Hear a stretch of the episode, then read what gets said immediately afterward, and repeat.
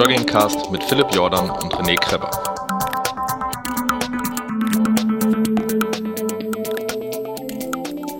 Herzlich willkommen bei Fat Boys Run mit einer weiteren interessanten Interviewfolge. Ich, ich habe heute erst noch eine Quelle gefunden, die ich gerne ein bisschen früher gehabt hätte, aber ich nehme schon wieder viel zu, vor, äh, viel, zu viel vorweg.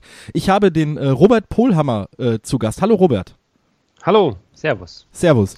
Ähm, Robert, ich bin auf dich gekommen, äh, weil ich eine Anfrage an Montaigne gestellt habe und da bist du mir empfohlen worden als, als super Gesprächspartner, weil du was ganz Interessantes machst, aber da kommen wir gleich erst dazu, weil der Höflichkeit halber und wie es bei uns im Podcast so gang und gäbe ist, möchte ich dir erstmal Raum geben, dich ein bisschen vorzustellen. Wer bist du, was machst du und wie bist du zu dem gekommen, was du heute machst? Okay, mache ich sehr gerne. Ja, also ähm, ich habe äh, europäische Betriebswirtschaft studiert. Ähm, das heißt, ich hatte mal vor, ganz andere Dinge zu machen, eigentlich. Ähm, ich wollte in der Automobilbranche ähm, landen und bin dann aber nach dem Studium direkt in die Touristik gegangen. Ich habe bei der TUI in Hannover gearbeitet und ja, ähm, habe dann äh, nach einem sehr harten Trainee-Programm wieder angefangen, Sport zu machen. Ähm, habe aber gemerkt, hoppala, ich bin ja überhaupt nicht mehr fit. Ich muss jetzt irgendwie mal was tun und, und bin, bin dann so zum Laufen gekommen, weil es einfach was ist, was man natürlich immer gut machen kann, vor der Arbeit, nach der Arbeit. Und es hat sich dann schnell entwickelt, dass ich ähm, Marathon gelaufen bin, aber sehr langsam. Ich bin also kein schneller Läufer und dann habe ich mich interessiert für das Ultralaufen. Okay. Ähm, und äh, über dieses Interesse bin ich dann zu einer Laufveranstaltung gekommen in, in Alaska, wo man also in der Kälte dann läuft. Eine, eine 130 Meilen waren das und habe mich dafür dann begeistert angemeldet. Und über dieses ganze, über diese, äh, dieses Hobby, dieses Interesse bin ich dann dazu gekommen, ähm, selbst eine Veranstaltung zu machen, den, den Yukon Arctic Ultra, und habe mich dann damals prompt selbstständig gemacht. Das ist jetzt, ähm, das war so 2002, habe ich beschlossen, nach relativ kurzer Zeit in der Touristik dann ähm, eine eigene Firma zu gründen. Ähm, und äh, ja, seitdem habe ich verschiedenste Dinge auch noch gemacht. Ich habe als Outdoor Guide gearbeitet, viel auch bei Firmenincentives, äh, Canyoning und, und Rafting und solche Geschichten. Ähm, und äh, bin dann über Umwege äh, dazu gekommen, äh, neben dieser Veranstaltung des, des Yukon Arctic Ultras auch Ausrüstung zu verkaufen. Ich habe also einen, einen Shop gegründet, Racelite und dann, weil das noch nicht genug war, ähm, entstand auch eine Zusammenarbeit mit der Firma Montaigne. Ähm, für die bin ich heute noch tätig auch und so, so bist du auf mich gekommen. Also, ja, ähm, weil wenn Anfragen sind äh, in Deutschland, ähm, was jetzt Pressearbeit oder dergleichen ist, Marketing, das, das landet immer bei mir auf dem Tisch und ähm, ja, das ist so ganz grob und schnell umrissen mein, mein Werdegang bis hierher. Ja, aber wir wollen das ja natürlich noch ein bisschen äh, aufdröseln und ein bisschen ja. beleuchten, weil äh, das hört sich jetzt ja so an, ich habe da mal was studiert, habe keinen Sport gemacht, habe Sport angefangen. Drei Wochen später habe ich mich für 130 Meilen Ultra in, der, in, der, in, äh, äh, äh, mein Gott, in Kanada angemeldet. Aber hast du vorher schon was gemacht? Also du musst ja irgendwie einen Bezug zum Laufen gefunden haben. Oder bist du wirklich wie die Jungfrau zum Kinde gekommen? Hm. Also ähm, äh, klassisch ähm, habe ich angefangen mit, mit Fußball ähm, als, als Kind. Das war natürlich dann immer erster Sport. Ähm, und ich bin dann äh, zum Tennis gekommen ähm, und war da sogar recht gut auch, aber ähm, nicht gut genug, um damit mein, mein Geld zu verdienen. Ähm, aber zu der Zeit würde ich sagen, war ich doch ganz fit ähm, und ähm, bin eben dann äh, durch, äh, also im Studium ging es auch noch einigermaßen, habe ich auch noch Sport getrieben, aber es war wirklich so, also in, in dieser Trainee-Ausbildung bei der TUI, die sehr schön war, ähm, da war aber nicht viel Zeit für Sport ähm, oder ich habe mir die Zeit nicht genommen, muss man ja sagen. Also es ist ja alles immer eine Frage der Disziplin. Ähm, und äh, da habe ich dann auch gut Kilo zugelegt und bin in, in Hannover ist eine Rugby-Hochburg. Ja, und ich habe an der Schule mal Rugby gespielt und habe gedacht, Mensch, das ist jetzt mein Wiedereinstieg in den Sport. Ich spiele jetzt Rugby. Ähm, und die, die erste Mannschaft dort, die war, äh, die, die, war zu gut für mich. Also da konnte ich jetzt nicht dann wie, wieder einsteigen. Und dann haben sie mich zu den, zu den Kids gesteckt, ähm, was ganz witzig war aber sehr frustrierend, weil die waren alle viel fitter als ich. Ja. okay. ähm, also ich konnte da nicht mithalten ja. und äh, ähm, habe das zwar dann trotzdem noch ein bisschen gemacht, aber habe gemerkt, ich muss einfach an meiner Grundfitness äh, und Ausdauer arbeiten und so.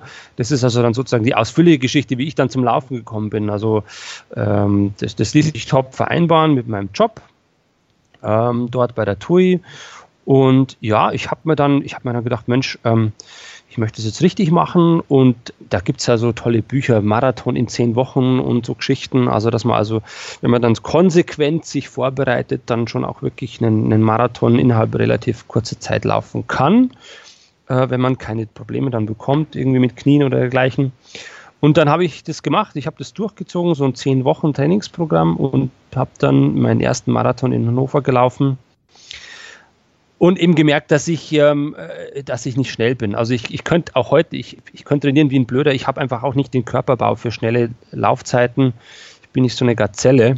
Ja, Aber es okay. hat mir trotzdem Spaß gemacht und ich habe mich halt dann gesteigert oder steigern wollen, indem ich dann nicht schneller laufe, aber länger und weiter laufe. Was ja, glaube ich, viele so Ultraläufer einfach, ähm, äh, das, das, das macht denen Spaß. Die Distanz, da geht es nicht um Geschwindigkeiten, für die meisten natürlich gibt es auch da ähm, Leute, die, die irgendwelchen Rekorden nachjagen äh, oder persönlichen Bestzeiten. Aber das war für mich nie ein Thema. Und ja, und nachdem ich das mit dem Marathon damals recht schnell angegangen bin, kam dann also auch schon relativ schnell danach dieses Thema, ja, was machen wir jetzt noch Besonderes? Ich brauche immer so eine Herausforderung, ein, ein besonderes Ziel.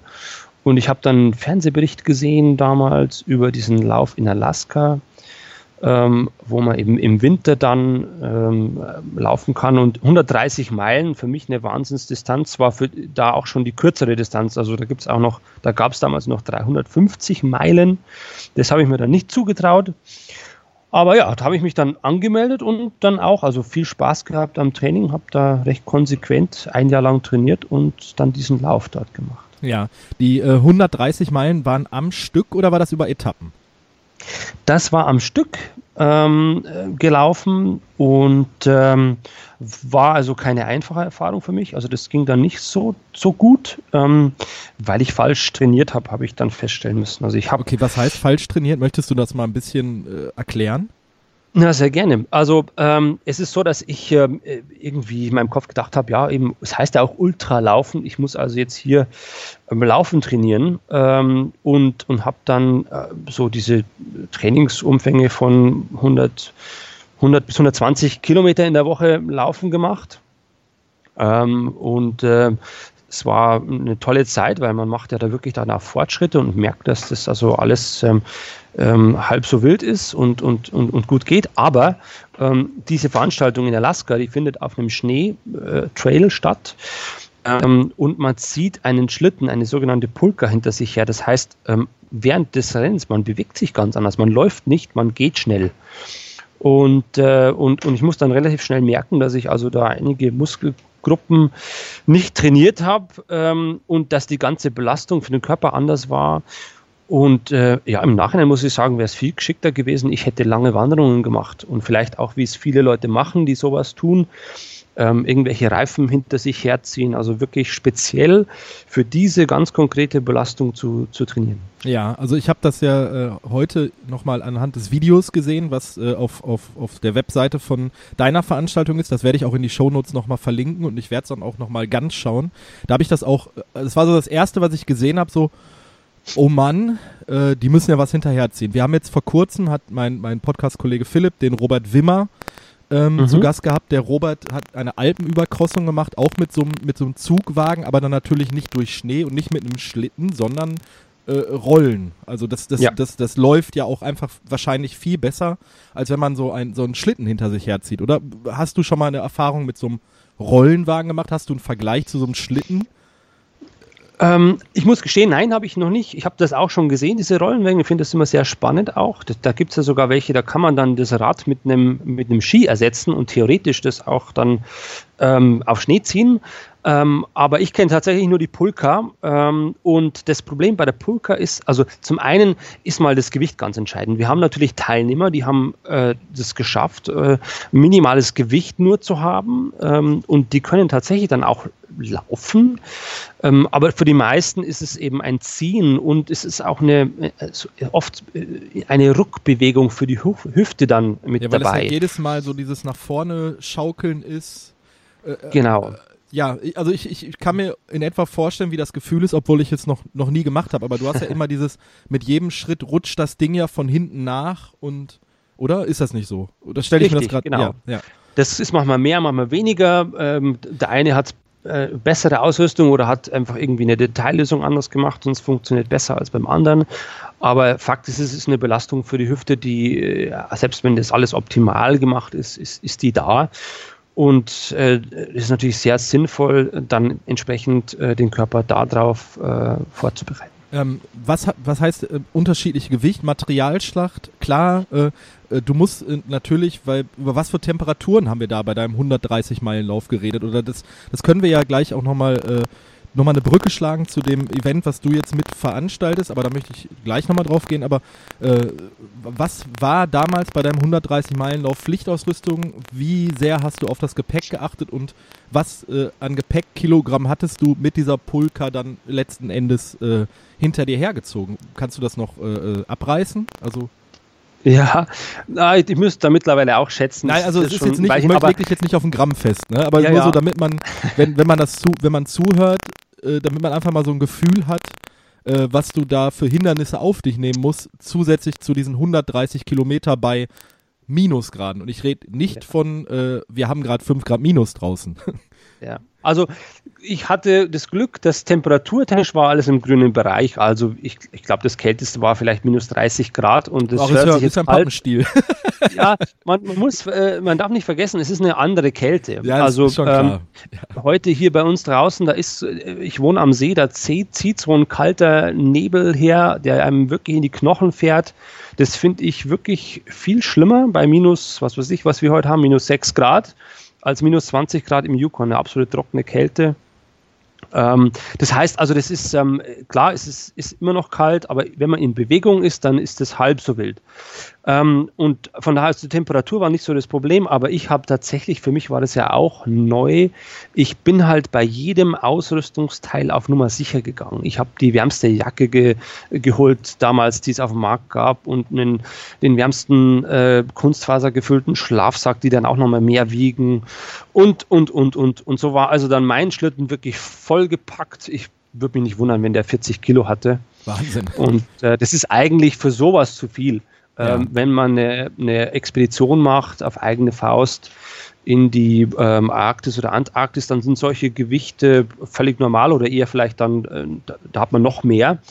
Aber für so ein Rennen ähm, oder so eine, ja, ich nenne es jetzt mal Rennexpedition, ist es eigentlich zu viel.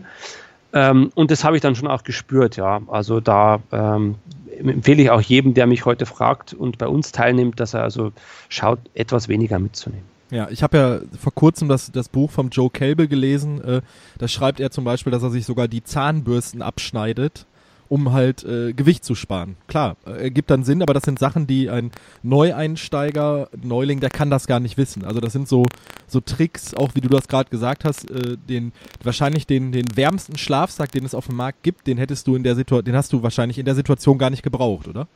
Richtig, ja. Ähm, es gab auch bei der Veranstaltung jetzt keine Vorschriften, ähm, die, die, die, in den USA, also in Alaska, ähm, ist man etwas anders von der Einstellung her. Ähm, bei, dem, bei dieser Veranstaltung war die Philosophie, dass man, du gehst hier an den Start und du bist für deine Sicherheit verantwortlich. Ja, ähm, und wenn du zu dumm bist, äh, die richtigen Sachen dir zu holen, äh, dann, dann ist es nicht meine Schuld, sondern dann bist du als Athlet und Teilnehmer selber schuld. Also ähm, was nicht so ganz mit meiner Philosophie als Veranstalter heute vereinbar ist.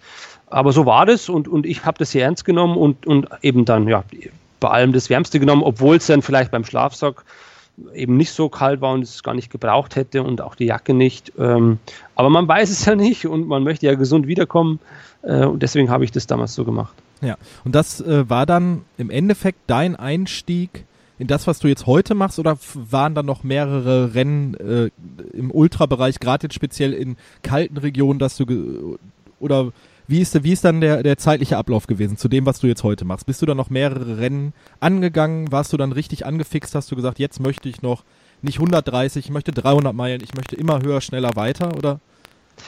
Das kam ähm, etwas ähm, ungeplant. Ähm, also es ist so, dass der Veranstalter damals in Alaska, ähm, der gute Mann, der, der, der heißt Dan Bull, ähm, der hat äh, in die Runde gefragt ähm, beim Briefing damals, ob es Leute gibt, die international sich da irgendwie beteiligen wollen an der Organisation seines Rennens. Er könnte Unterstützung brauchen und äh, ich fand es spannend, so mal so reinzuschnuppern und habe mich da angeboten und auch noch äh, ein, zwei andere Leute. Nachdem wir dann alle wieder zu Hause waren und dann eben ähm, helfen wollten, hat sich dann herausgestellt, dass der Organisator äh, Probleme mit dem Gesetz hatte ähm, und auch irgendwann dann mal ähm, Alaska fluchtartig verlassen hat. Ja. okay. Ähm, das ist wirklich so. Ähm, und ähm, ja, dann, dann habe ich mir gedacht, naja, jetzt habe ich diese ganze Motivation, ich wollte da was machen warum mache ich eigentlich nicht selber so ein Rennen? Warum organisiere ich das jetzt nicht komplett selbst? Okay. Ich habe aufgrund meines Lebenslaufs eine hohe Affinität zu Kanada und dann habe ich halt mal geguckt, wo könnte man das jetzt noch machen. Also ich, ich wollte das nicht in Alaska machen, sondern ich wollte es dann in, in, in Kanada machen und bin so auf den Yukon gekommen ähm, und ähm, ja, habe dann mit der Planung begonnen und Leute angerufen, ähm, mich umgehört, umgeschaut und so kam eins zum anderen. Und bevor ich es wusste, habe ich dann diesen, den, den ersten Yukon Arctic Ultra organisiert. Das okay. war in 2003 war das dann. Ja, ähm, wie gesagt im Vorgespräch, ich habe jetzt eigentlich ganz viele Fragen. ja, also, ja. Äh, zum, zum einen ähm, die äh, Bereitschaft für dich als Selbstständigen, sage ich jetzt mal, zu, zu sagen, okay, ich organisiere in Kanada ein, ein Rennen, was, was, was auf, auf der Webseite als The World's Coldest and Toughest Ultra angegeben wird. Ich meine, ähm, was, was muss man da alles für machen? Also du wirst das jetzt, ich möchte jetzt nicht einen Plan von dir haben, weil ich habe jetzt nicht sowas vor, aber ich finde das wahnsinnig interessant. Du musst dich ja damit Behörden auseinandersetzen. Du musst wahrscheinlich ein Sicherheitskonzept vorlegen. Du musst ja äh, irgendwo Geld haben. Du musst Helfer haben. Du musst eine Zeitmessung haben. Äh, da sind doch, also wenn ich mir jetzt so einen Plan machen würde und ich würde das jetzt einfach runterschreiben von oben nach unten, mir würden auf die Schnelle bestimmt 50 Sachen einfallen und ich hätte wahrscheinlich noch 100 vergessen. Also hast du da Leute gehabt in Kanada, die, die dich an, Hand, an die Hand genommen haben? Oder hast du deutsche Leute gefragt, die Rennen veranstalten? Also das, oder hast du dir das alles selber beigebracht oder sie selber erfragt und bist da ein totaler Autodidakt. Also ich habe das interessiert mich wirklich brennend, weil ich es einfach wissen möchte, verstehen möchte, wie sowas funktioniert. Weil für mich ist das gerade sehr abstrakt, wenn ich mir vorstelle, dass du als Deutscher im, von Bayern aus ein Rennen in Kanada veranstaltest. Ja, das war schon eine sehr spannende Zeit. Ähm, man muss ja auch dazu sagen, also heute gibt es ja herausfordernde Rennen wie Sand am Meer. Es ist ja schon wahnsinnige Entwicklung, die das äh, genommen hat zu der Zeit, da gab es einen Marathon des Sable. Äh, ja, äh, und dann kam erstmal lang nichts. Ähm, also das war, da gab es noch nicht so viele Leute, die man dann fragen hätte können, wie geht jetzt sowas. Ähm, aber ja, ich war ja bei einem Rennen dabei, also so ein bisschen eine Vorstellung hatte ich dann, was man als Teilnehmer erwartet, was gut ist und was vielleicht nicht so toll ist. Ähm, und man muss natürlich sagen, erfreulicherweise äh, ist es so, dass äh, sowohl im Yukon als auch in Alaska ähm, gewisse Dinge schon einfacher sind. Also auch da muss man natürlich eine, braucht man Genehmigungen und muss mit gewissen Leuten sprechen. Aber ich habe auch schon Veranstaltungen organisiert in Deutschland. Also bei uns ist es schon ein bisschen komplizierter noch. Ähm, also das ist mal das eine. Es war also nicht ganz so schlimm, was jetzt Genehmigungen äh, betrifft. Dann muss man Glück haben, man muss die richtigen Leute kennenlernen, die einem helfen sei es freiwillige Helfer oder auch Leute, die man dann bezahlt, die einfach Lust auf so ein Projekt haben. Ähm, und ja, wenn man da so, so frisch in dem Thema ist, wobei als ich das erste Rennen veranstaltet habe, war für mich noch nicht klar, dass ich damit dann vielleicht mal irgendwann versuche, mein Geld zu verdienen. Das war noch ein Hobby. Aber trotzdem war ich sehr motiviert und ja, habe mich dann halt des Abends dahin gehockt und äh, man kann ja dann durch die Zeitverschiebung äh, abends einiges erledigen am Telefon äh, E-Mails war ja auch da schon immer mehr äh, Mittel der Kommunikation. Also das geht alles. Ähm, und ja, ich hatte einfach Glück auch, wie gesagt, vor Ort ähm, die richtigen Leute kennenzulernen und so hat das alles dann gut funktioniert. Ja, und du bist jetzt seit 2003, hast du, hast du gesagt. Mhm. Veranstaltest du das Rennen jetzt selber? Also du, du äh, mit, mit deiner Firma, du, äh, also du bist jetzt 14 Jahre mit im Thema. Ähm, äh, erzähl uns mal ein bisschen zu diesem Rennen. Wie, wie bist du die Strecke angegangen und die Distanzen? Du bietest auch, äh, man kann mit dem Fahrrad fahren, man kann mit Langlauf skieren, man kann äh, laufen. Äh, ja, also ja. erzähl mal, hol, hol uns mal ein bisschen ab. du kannst natürlich jetzt hier gerne Werbung machen, weil das wirklich ein, ich finde es ein sehr interessantes Thema. Also, ähm, ich muss dazu sagen, ähm, 2003 das erste Rennen, da waren 27 Teilnehmer an Start, was ich damals schon toll fand. Ähm, waren das aber, Kanadier oder war das ein ähm, weltweites Feld? Na, das war schon eine relativ bunte Truppe. Also ja. ähm, das war Deutschland, England, Frankreich, Irland, Schweiz, ähm, USA, ähm, Ungarn, Australien. Also waren schon so, äh, ich glaube, ich habe es hier sogar vor mir, dieses äh, Blatt mit der Statistik. Elf Nationen waren es.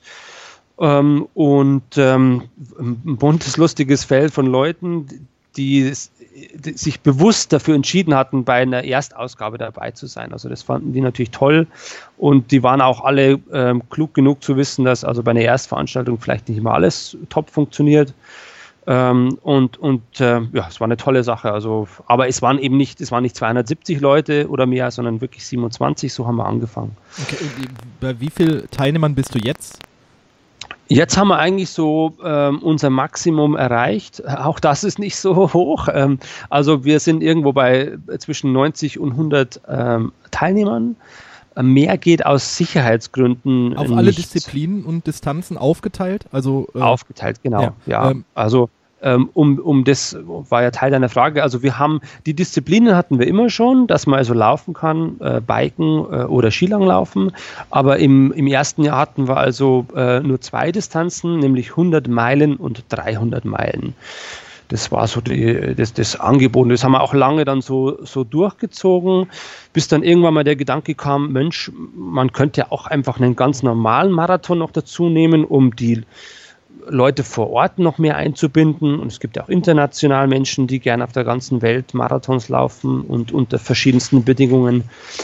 Und dann kam tatsächlich auch noch der Wunsch, dass also 300 Meilen doch äh, noch nicht lang genug ist. Also man könnte doch auch noch länger. Okay. Und dann haben wir also angefangen, äh, tatsächlich äh, eine 430 Meilen Strecke äh, anzubieten. Ja.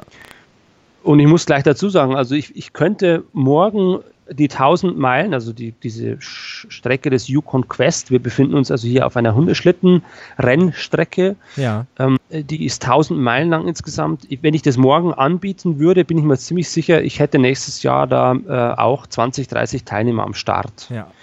Aber dann die ähm, 430, die du jetzt anbietest, die finden nur alle zwei Jahre statt. Richtig. Das ist dann aber ein Etappenrennen. Anders geht's Nein. ja gar nicht. Nein. Nein, das ist auch nonstop. Also das ist schon was sehr Besonderes. Ähm, wow. Und, ähm, und das ist aber eben genau der Grund, warum die 1000 Meilen, das ist, das würde sich zu lange ziehen. Also das, man könnte es machen, es geht alles, es ist ganz klar. Also ich, ich spiele auch mit dem Gedanken nach wie vor, das irgendwann mal zu machen. Aber es würde dann etwas anders funktionieren. Und ja, also wir haben ein, ein Non-Stop-Rennen, das heißt, über diese Maximaldistanz natürlich auch ein Teilnehmerfeld, das, das dann recht schnell sehr weit auch auseinandergezogen ist. Ja. Ähm, und um das aber nicht dann so zu haben, dass man dann äh, irgendwann mal komplett äh, den Überblick verliert, haben wir schon dann ähm, eine, eine, ein, ein Zeitlimit eingebaut, wo wir sagen, also wer es dann bis zum Zeitpunkt X nicht, nicht bis dahin geschafft hat, der, für den ist das Rennen beendet. Also du hast an den Verpflegungsstationen Cut-Off-Zeiten, müssen die Leute erreichen, sonst werden die aus dem Rennen genommen. Wir haben es jetzt nicht ganz so stressig. Wir haben also nicht an jeder äh, Verpflegungsstation so einen Cut-Off. Wir haben ähm, eine, einen Cut-Off, der, äh, das heißt bei uns der Checkpoint CarMax. Das ist ein, ein, ein, ein Ort an der Strecke und den muss man innerhalb von vier Tagen und zwölf Stunden erreicht haben. Das ist so der entscheidende Cut-Off. Ähm, das hat sich so im Laufe der Zeit herausgestellt. Wer nämlich das dann schafft, der hat sehr, sehr gute Chancen, wirklich dann die Gesamtstrecke zu schaffen, sei es 300 Meilen oder 430. und wer es nicht schafft, eben auch minimale Chancen, äh, das Ziel dann noch zu erreichen. Und wir wollen natürlich eben verhindern, dass das Feld sich zu sehr auseinanderzieht, weil wir dann natürlich auch irgendwann mal ein Sicherheitsproblem bekämen. Ja. Ähm, Thema Sicherheit ist jetzt äh, äh, was, was ich jetzt gerne aufgreifen müsste. Du, du, wir befinden uns jetzt 430 Meilen am Stück nonstop. Äh, die Leute müssen ihre Verpflegung in, in, dem, in dem Wagen hinter sich herziehen. Ähm, was, also mir, da, da, mir schwebt jetzt halt auch vor, äh, zum einen die Tierwelt, natürlich. Also äh, mhm. wir befinden uns ja hier wirklich in der Wildnis. Es ist jetzt nicht so wie der bayerische Wald. Ähm, äh, äh das Wetter kann wahrscheinlich sehr schnell umschwenken. Also äh, was, mit was für Eventualitäten muss man da rechnen, wenn man sich jetzt, wenn man, wenn man dich jetzt anspricht und sagt, du Robert, ich, ich möchte den 430 Meiler, möchte ich gern angehen? Ja, also ähm, wir lassen nur Teilnehmer zu auf die 430 Meilen, die schon äh, Erfahrung mit extremer Kälte haben. Und wir haben jetzt äh, für dieses Jahr zum ersten Mal, ich habe vor Ort jemanden gefunden, der also einen intensiven Überlebenskurs anbietet. Also wer dann sagt, ich habe zwar jetzt die Erfahrung noch nicht, aber ich möchte dann diesen Kurs machen, äh, diesen intensiven Vier-Tage-Kurs, also solche Leute lassen wir dann auch starten. Ähm, grundsätzlich ist es so, äh, ja klar, also es gibt diverse Gefahren, äh, äh diverse, diverse, Dinge, die passieren können, ähm, aber es ist, ähm, ist, natürlich die Hauptthematik ist die Kälte. Ähm, ähm, und ja, also ähm, im Laufe der Jahre sind natürlich da schon, schon viele Dinge passiert. Ähm, es ist noch nie was richtig Schlimmes passiert. Ähm, es sind natürlich Kleinigkeiten, aber man muss auf viele Dinge Acht geben. Ähm, und die Grundvoraussetzung, ich, ich, ich sage mal jedem, der sich dafür interessiert, sage ich, du musst die Kette mögen. Ja, du musst also in den Yukon kommen, weil du gerne die Kälte magst, also auch bei dir zu Hause wenn jemand vor mir ist, der sagt, boah, also ich mag eigentlich gar keine äh, Kälte, ich bin mehr so der Wüstenläufer, aber ich möchte es jetzt abhaken, dann rate ich dem in der Regel ab. Manchmal kann ich mich damit dann nicht durchsetzen, also ich möchte es ja keinem verbieten, aber in der Regel haben diese Leute, die eigentlich Kälte nicht mögen, im Yukon dann auch nicht so viel Spaß. Ja, also für um, ähm, jemanden wie mich, wie mich, der jetzt bei diesen Temperaturen permanent mit Sitzheizung fährt und Handschuhe, Schal im Auto, äh, du würdest mir das abraten. Wäre es erstmal nicht naheliegend, sagen wir mal. Okay. Ja, äh, es ist ja auch durchaus manchmal was Gutes, wenn ein Mensch sich mit äh, Dingen auseinandersetzt, die ihm Angst machen oder die er nicht so gern mag. Aber ja. da muss er sich doppelt gut vorbereiten. Ähm, damit im Vorort halt, ich meine, es, es, reicht ja schon, wenn ich einen Beruf habe, äh, äh, bei dem ich darauf angewiesen bin, mit meinen Händen zu arbeiten und ich erfriere mir sämtliche Finger, dann, äh, dann ist mein, mein Lebenslauf ja, erstmal, ja, was ja, das betrifft, kaputt. Und also ich, ich lebe zwar dann noch, aber habe natürlich ein, ein, ein, mega Problem. Also, ja, und das klar, ich verstehe, was du meinst, wenn du jetzt zum Beispiel einen Chirurgen hättest, der Hirnchirurgie macht ist jetzt ein doofes Beispiel, aber wenn er sich dann, ja, ja. Hände, wenn dann Erfrierung an den Händen hat und deshalb, sagen wir mal, dem zwei Finger abgenommen werden müssen, dann äh, ja. äh, müsste man einfach sagen, okay, solltest du vielleicht sein lassen. Aber, aber so Sachen, äh, das, das passiert wahrscheinlich in den aller, aller, aller seltensten Fällen. Ich habe jetzt auch in dem Video sieht man mal, dass, äh, dass Leute Erfrierungen haben, Frostbeulen. Ähm, also ist da, hast du schon wirklich in der Zeit, wo du das machst, schon mal wirklich gesagt, okay, jetzt haben wir hier einen Grenzfall, das ist wirklich was, medizinisches, wo wir alle mal tief durchatmen müssen oder sagst du, ach, das ist im Endeffekt wie beim Laufen gehen, jemand holt sich eine Blase, holt sich hier jemand eine Erfrierung am Zeh. Ja, ja, das ist eine, schon eine sehr ernste Sache und ich rede da jetzt so locker drüber, aber das geht mir schon dann auch an die Nieren. Ähm, vor allem auch, äh, weil natürlich Erfrierungen ähm, oft mal erst ein bisschen harmlos wirken, ja, ähm, und das erst mit der Zeit dann ähm, feststellbar ist, wie schwer ist es wirklich und die Leute dann erst merken, was das wirklich nach sich zieht. Also eine, wenn man sich mal eine gescheite Erfrierung holt, dann ist es ein, ein, langer Prozess, ähm, äh, der dann danach kommt, der, der Behandlung und der Erholung. Ähm, und das, das kann Leute dann schon stark einschränken, erstmal in ihrem äh, beruflichen und privaten Leben. Und das ist natürlich äh, nicht nur ärgerlich, es ist einfach auch ähm, äh, was, was wir natürlich dann entsprechend vermeiden wollen. Aber es ist schon vorgekommen. Also der schlimmste Fall, äh, das ist noch nicht so lange her, das war in äh, 2015. Da hatten wir einen sehr starken äh, Teilnehmer aus Polen am Start, den Michael. Ähm, und ja, also ein Monster von einem Athlet. Der hat auch in seinem Leben schon so ziemlich alles gemacht, was man so machen kann. Äh, von der Camel Trophy bis zu irgendwelchen ganz krassen äh, sogenannten Adventure Races. Der war schon auf der ganzen Welt und hat auch trainiert wie ein Weltmeister. So, und muss man auch sagen, also auch schon in der Kälte gewesen. Ähm, und der ist, ähm, der ist das Rennen angegangen wie ein Wahnsinniger. Also der hat, glaube ich, also auch durchaus Rekordzeiten da hingelegt, äh, was Zwischenzeiten betrifft. Aber ähm, bei seinem ganzen Enthusiasmus hat er vergessen, auf seinem Körper zu schauen und äh, kam dann bei unserem, wir haben einen, einen Checkpoint, der ist mitten im Nirgendwo, der heißt Dog Grave Lake. Da kam der an und war eigentlich schon äh, völlig neben der Spur. Ähm, unsere Crew hat ihm dann gesagt, er kann also nicht mehr weitermachen. Das Rennen ist hiermit für ihn beendet ähm, weil er in diesen Zustand hätte nicht kommen dürfen. Ja, ähm, und ich meine, das ist mal das Erste, was mich dann schon sehr baff gemacht hat. Also, dass jemand so mit dieser Erfahrung, mit, mit diesem Training, mit dieser Fitness, dass das passieren kann. Hätte ich bis dahin also nicht gedacht. Ähm, und dann war es leider so, dass der, der Michael ist auch jemand, der so ein bisschen von seinem Sport schon auch lebt. Der hat Sponsoren und ich glaube, der hat sich da so dermaßen unter Druck gesetzt auch, dass er also uns ignoriert hat und ja, er hat sich dann etwas erholt. Also er war dann wieder in einem fast Normalzustand. Ähm, aber trotzdem hätten wir, wir eigentlich haben ihm gesagt, es, es geht nicht weiter für ihn. Er ist also dann trotzdem gegangen.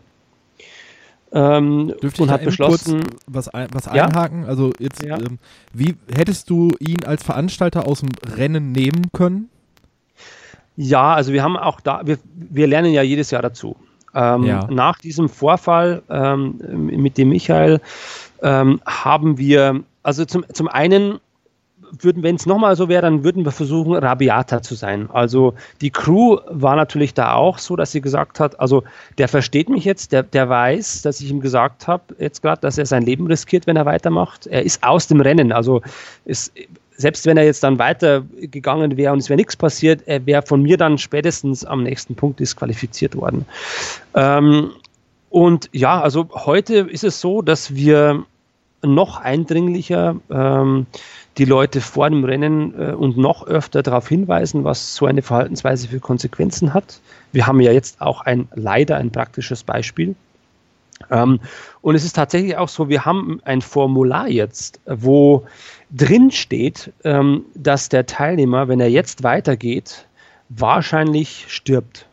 Okay. Äh, so blöd das, und krass sich das jetzt ja. anhört, aber ähm, wir haben uns entschlossen, das so, so zu formulieren, damit vielleicht irgendwie der Groschen fällt, ja, weil man ist natürlich in so einem Rausch drin, in so einem, in so einer seiner eigenen Welt und klar, da brechen ja auch Welten zusammen und man fühlt sich vielleicht gar nicht so schlecht. Und da kommt jetzt irgend so ein Crewmitglied, so ein Idiot und der macht das jetzt alles zunichte. Und wir, wir weisen also, wenn die Leute vor dem Rennen alle noch sozusagen in, ja auch schon natürlich nervös sind, aber noch, äh, noch konzentrierter sein können, weisen wir also schon darauf hin und sagen, passt auf, ähm, wenn ihr also dieses Papier, wenn irgendein Crewmitglied euch dieses Papier zum Unterschreiben äh, gibt, dann wisst ihr, äh, die Kacke ist am Dampfen. Ja. Dass ja. sie sich also nochmal daran erinnern, ähm, vielleicht auch, dass wir darüber gesprochen haben und, und runterkommen von, von, äh, ja, von, vom Adrenalin und, und, und wirklich äh, sehen, dass da jetzt, äh, da geht es jetzt wirklich um was. Und äh, ja, das war also zum Beispiel eine Konsequenz. Und die andere ist, ähm, die Crew ist auch gebrieft. Also ich meine, die können ja jetzt nicht denjenigen dann fesseln. Das geht ja leider nicht. Ja, aber sie können ihm die Pulker nehmen. Sie können also wirklich versuchen, Dinge zu tun, ähm, dass, dass der zu sich kommt, der oder diejenige. Ähm, und das wäre also auch eine Konsequenz, dass wir also versuchen, ähm, da etwas ähm, forscher aufzutreten. Ja, ja okay, verstehe ich. Und ich ja. Ich hoffe, wir kommen nie wieder in die Situation. Ich glaube, das war, es war auch vorher noch nie sowas, ähm, ähm, aber das, äh, wir haben daraus gelernt und würden das dann äh, ein bisschen anders handhaben. Ja, ja. wo du jetzt gerade sagtest, Crew, ähm, wenn du so ein, so ein 34, äh, 430 äh, Meilen Rennen hast, was, was jetzt äh, zum Beispiel dieses Jahr vom 5. bis zum 18. Februar stattfindet, also 13 Tage. Mhm. Ähm, du, wie viel Helfer hast du? Wie bekommst du die Leute? Kann man sich wirklich freiwillig bei dir melden? Natürlich kann man sich freiwillig bei dir melden, aber ähm, das ganze Equipment, ist das vorhanden? Musst du das teilweise organisieren, dass das irgendwie mit dem Container rüberkommt? Oder ähm, ja, da, da nochmal so, so, so Orga-Fragen, die mich, die mich auch wirklich, wirklich noch interessieren. Ja. Rein die, die Logistik, die dahinter steckt. Erzähle ich dir sofort. Ich erzähle dir nur noch ganz kurz die Michael-Geschichte zu ah, Ende, okay, damit, okay, du, damit du ja. weißt, warum das so ein ernster Vorfall war. Das Schlimmste kam nämlich dann erst noch. Also äh, Michael hat sich dann, nachdem er äh, den Checkpoint verlassen hat, ähm, wieder so reingesteigert, dass er seinen Körper ignoriert hat und äh, wir haben ihm dann, äh, wir sind ihm dann gefolgt, also wir haben eine Crew geschickt, die gesagt hat, wir haben gesagt, ihr müsst jetzt schauen, wie es dem geht. Ähm, ich, wir haben Zweifel, dass das, dass das gut geht und dann war das so.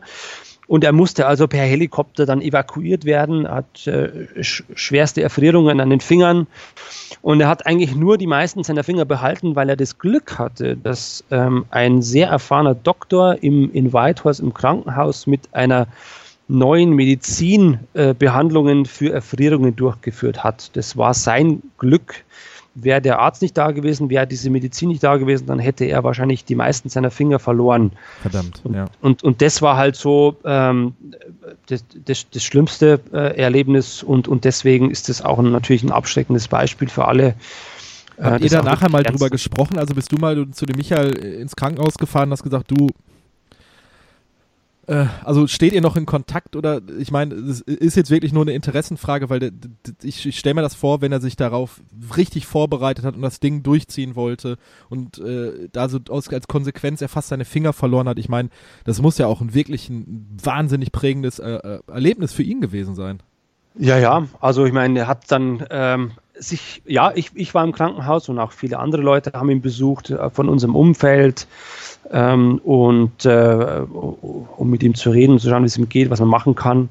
Ähm, er hat sich entschuldigt, hat auch, also was natürlich leider bei solchen Vorfällen auch ist, ist, ist es dann immer gleich äh, die Medienwelt zur Stelle. Also ich konnte gar nicht so schnell schauen, wie das Fernsehen bei dem im Krankenhaus war. Ähm, und äh, das, glaube ich, hat auch, äh, äh, es war nationenweit im Fernsehen leider. Ähm, aber er hat also wirklich dann gleich gesagt, dass, äh, dass er selber schuld ist. Das rechne ich ihm hoch an. Also er hat jetzt nicht irgendwie auf uns geschimpft, sondern er hat das anerkannt, dass es sein Fehler war. Ähm, der Michael ist äh, schon also ein, ein, wahnsinniger Kerl. Er hat tatsächlich, also der war ja dann wirklich dort im Krankenhaus, ich glaube, mindestens eine Woche.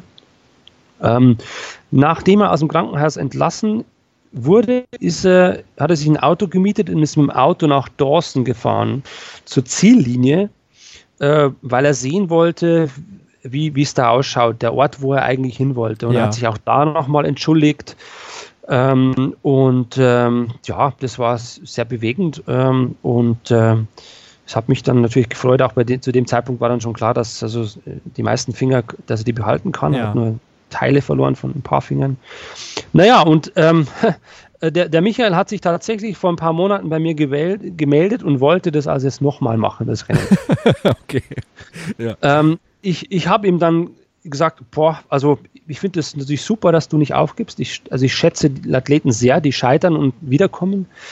Ähm, aber in solchen Fällen muss ich dann immer mit der Crew sprechen. Ähm, die ja fast jedes Jahr ist die Kerncrew bei mir gleich und ich möchte bei solchen Fällen dann die Zustimmung oder eben die Ablehnung ähm, und die waren, die war eindeutig. Also keiner wollte, dass Michael dann nochmal startet. Ähm, okay. Aufgrund ja. dieses, weil es auch für die Crew ein dramatisches Erlebnis war, muss man also auch sagen. Das versuche ich natürlich auch den Teilnehmern immer zu vermitteln, dass ja nicht nur sie selbst bringen sich in Lebensgefahr, sondern auch die Leute, die sie dann retten müssen, bringen sich in Lebensgefahr. Ja klar, die, die Leute, die du hinterhergeschickt hast, denen hätte ja auch Gott weiß, was passieren können, ne? Ja, ja, ja. Und also jetzt, ähm, jetzt, äh, und ich habe ihm das dann gesagt und jetzt seitdem nicht, nichts mehr von ihm gehört. Ich habe jetzt per Zufall mitbekommen, dass der Michael jetzt ähm, auf eigene Faust ähm, äh, die Strecke zurücklegt, die ganzen 1000 Meilen, möchte er also selbst machen. Okay. Um sich zu beweisen. Aber ja. damit habe ich dann natürlich, ich traue es ihm auch glatt zu. Also ich meine, jetzt hat er wirklich, ich meine, also weiß er, was passiert, wenn er was falsch macht. Ich, ich glaube, das hat er jetzt verstanden. Äh, und ich kann nur hoffen, dass das Wetter einigermaßen mitspielt und dass er die richtigen Entscheidungen trifft. Ja. Und ich, also athletisch hat er das drauf. Ähm, das, das, das, könnte er packen. Ja, und, ja. Äh, ja hoffen wir mal, dass, dass, er, dass das alles gut geht und er das die 1000 Meilen nach Hause bringt. Genau. Ja. ja. Ähm, also das ist die Geschichte Michael. Ja. Ähm, und jetzt wolltest du von mir wissen zum Thema Logistik und, und Sachen und, und genau. Crew, richtig? Ja. ja. Rein, also, rein auch von dem Orga-Hintergrund, 13 Tage Rennen, 430 Meilen, mhm. wahnsinnige Kälte. Ähm, wie, viel, wie viele Leute helfen dir bei diesem ganzen Vorhaben? Also es sind schon erstaunlich viele, aber nicht so viele, wie es manche vielleicht vermuten würden. Also wir haben natürlich, ja, wir haben zum Beispiel ein medizinisches Team, aber da habe ich jetzt nicht ähm, vier Ärzte, zwei Krankenschwestern und einen Masseur an jedem Checkpoint. Ja, also da sind wir schon äh, äh, deutlich sparsamer sozusagen unterwegs ähm, als, als manch andere Großveranstaltungen, die da ein, auch nochmal einen Schwerpunkt drauf legen und das auch vielleicht machen müssen. Das können wir also nicht machen. Ich meine, wir haben ähm, Leute mit medizinischer Erfahrung, manchmal auch Ärzte, ähm, die uns dann bei Entscheidungen helfen können, aber die sind nicht, es ist kein größeres Team an jedem Checkpoint. Also insofern, ich sage mal, unser medizinisches Team für das gesamte Rennen, das sind so äh, im, im, im Schnitt ähm, sechs, sieben Leute. Okay. Ähm, und dann ist ein ganz entscheidender Bestandteil natürlich unsere, ich nenne die Trail Crew, also die Leute, die, die mit ihren Schneemobilen äh, auf und ab fahren, äh, um, um Strecken zu checken, zu markieren, wenn es erforderlich ist und auch nachzusehen, wie geht es den Leuten. Und ähm, das sind auch nochmal so ähm, sechs, acht Personen, äh, je nachdem zu, zu welchem Zeitpunkt im Rennen. Ähm, dann haben wir natürlich Crews die dann die Checkpoints betreuen. Manchmal sind es freiwillige Helfer, die aus dem Ausland kommen, manchmal sind es Leute, die von vor Ort sind. Es ist ein bunter Mix. Ähm, und ähm, ja, dann haben wir noch ein, zwei weitere Personen, äh, zum Beispiel unser, unsere Rennzentrale, da sitzt natürlich auch immer jemand, der ansprechbar ist.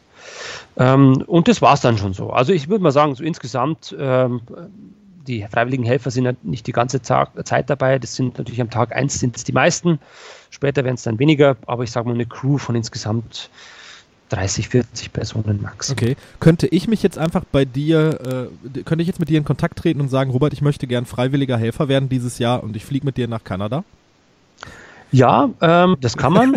Das passiert auch jedes Jahr. Ja. Ähm, also haben, äh, wir haben äh, freiwillige Helfer, die wirklich nur freiwillige Helfer sein wollen. Wir haben aber auch freiwillige Helfer, die das machen, um reinzuschnuppern und im nächsten Jahr dann teilzunehmen. Okay. Ja.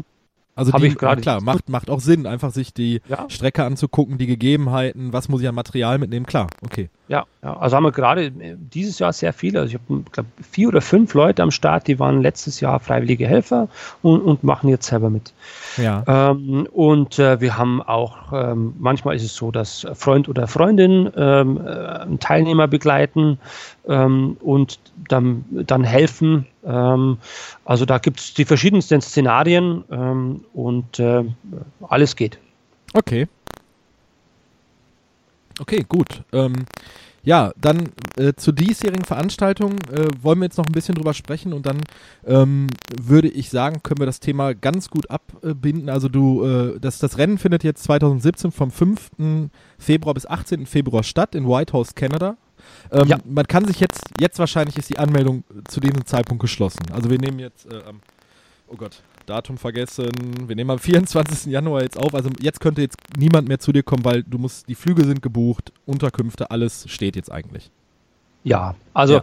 Äh, es ist an und für sich so, dass unser Annahmeschluss äh, ist ähm, am, am, Ende November. Ja. Ähm, es ist jetzt der Yukon natürlich so extrem, dass wir jetzt nicht in der Situation sind, dass wir also am Tag 1 ausverkauft sind. Das haben wir nicht.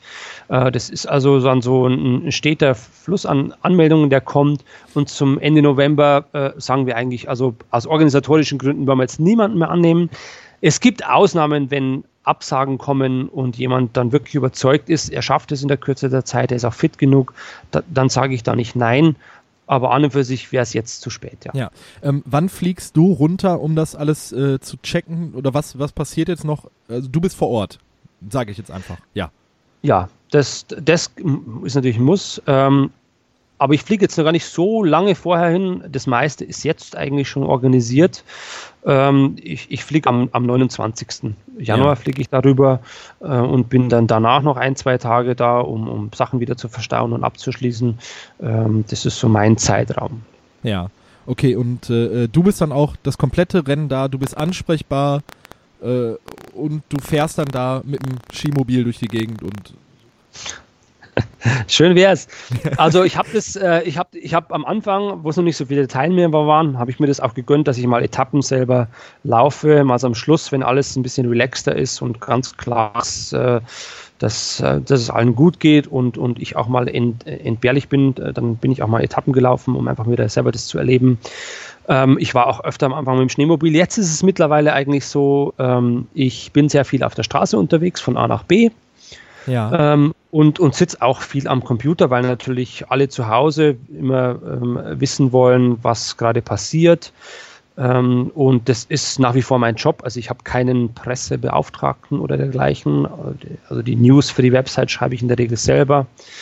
Ähm, und bin da am Organisieren. Wir müssen jeden Tag die Logistik für den nächsten Tag wieder neu festlegen.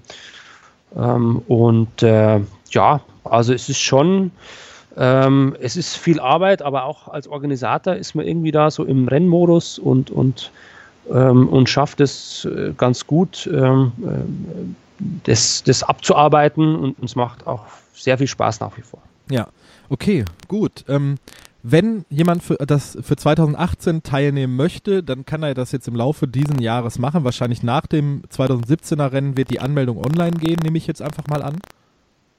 Genau, also immer so in etwa einen Monat später, wenn das Rennen vorbei ist, bin ich wieder so weit, dass ich alles aktualisiert habe.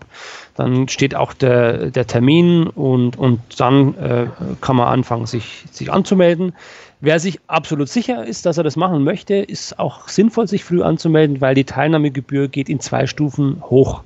Also kann man sich nochmal ein paar hundert Euro sparen, äh, wenn man sich früher anmeldet. Ja, also ähm, ich nehme das jetzt, jetzt das Beispiel. Wie gesagt, ich hau nachher äh, seine Webseite äh, arcticultra.de plus äh, äh, deine Racelight-Seite werde ich natürlich nachher in den Shownotes verlinken, damit die Zuhörer das sich jetzt nicht alles notieren müssen. Aber nur als Beispiel, wenn man sich jetzt zum Beispiel für den Marathon an, angemeldet hätte, wäre es bis Mai, wären es 100 Euro gewesen, äh, bis August wären es 150 und bis November wären es 200 Euro gewesen. Also eine frühe Anmeldung lohnt sich da schon. Die Preise steigen dann natürlich von 100, 200, 300 Meilen beziehungsweise 430 Meilen. Das kann man sich en Detail bei dir auf der Webseite angucken. Da möchte, möchte ich jetzt die Zuhörerinnen und Zuhörer gar nicht äh, nerven. Ähm, Fragen gehen dann auch direkt an dich. Du stehst als Kontaktpartner mit auf der Webseite drauf. Ähm, ja, möchtest du noch was, bevor wir abschließen, noch was sagen? Hast du noch ein Anekdötchen, womit du die, die Leute nach Hause schicken möchtest? Ich habe da so viele, ich weiß, wüsste gar nicht, ja. wo ich anfangen soll. Also ich, ich kann, ich kann, ja, wir nennen es ein Rennen natürlich, ähm, ist ganz klar und ist es ja auch irgendwo. Ähm, aber das Besondere im Yukon ist natürlich diese, auch die familiäre Atmosphäre und die eher entspannte Atmosphäre. Also das kann man natürlich jetzt nicht vergleichen mit mit, mit Veranstaltungen, wo mehrere hundert oder gar tausend Leute dabei sind. Wir lernen die Leute sehr intensiv und gut kennen und die uns. Ähm, und das macht also mit auch das Besondere aus am, am Yukon.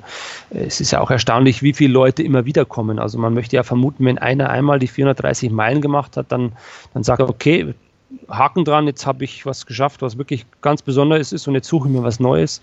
Aber wir haben tatsächlich Leute, die kommen drei, vier, fünf, sechs, sieben Mal, ähm, äh, weil es ihnen so viel Spaß gemacht hat, weil sie es als so besonders empfinden, die ganze Atmosphäre und das drumherum.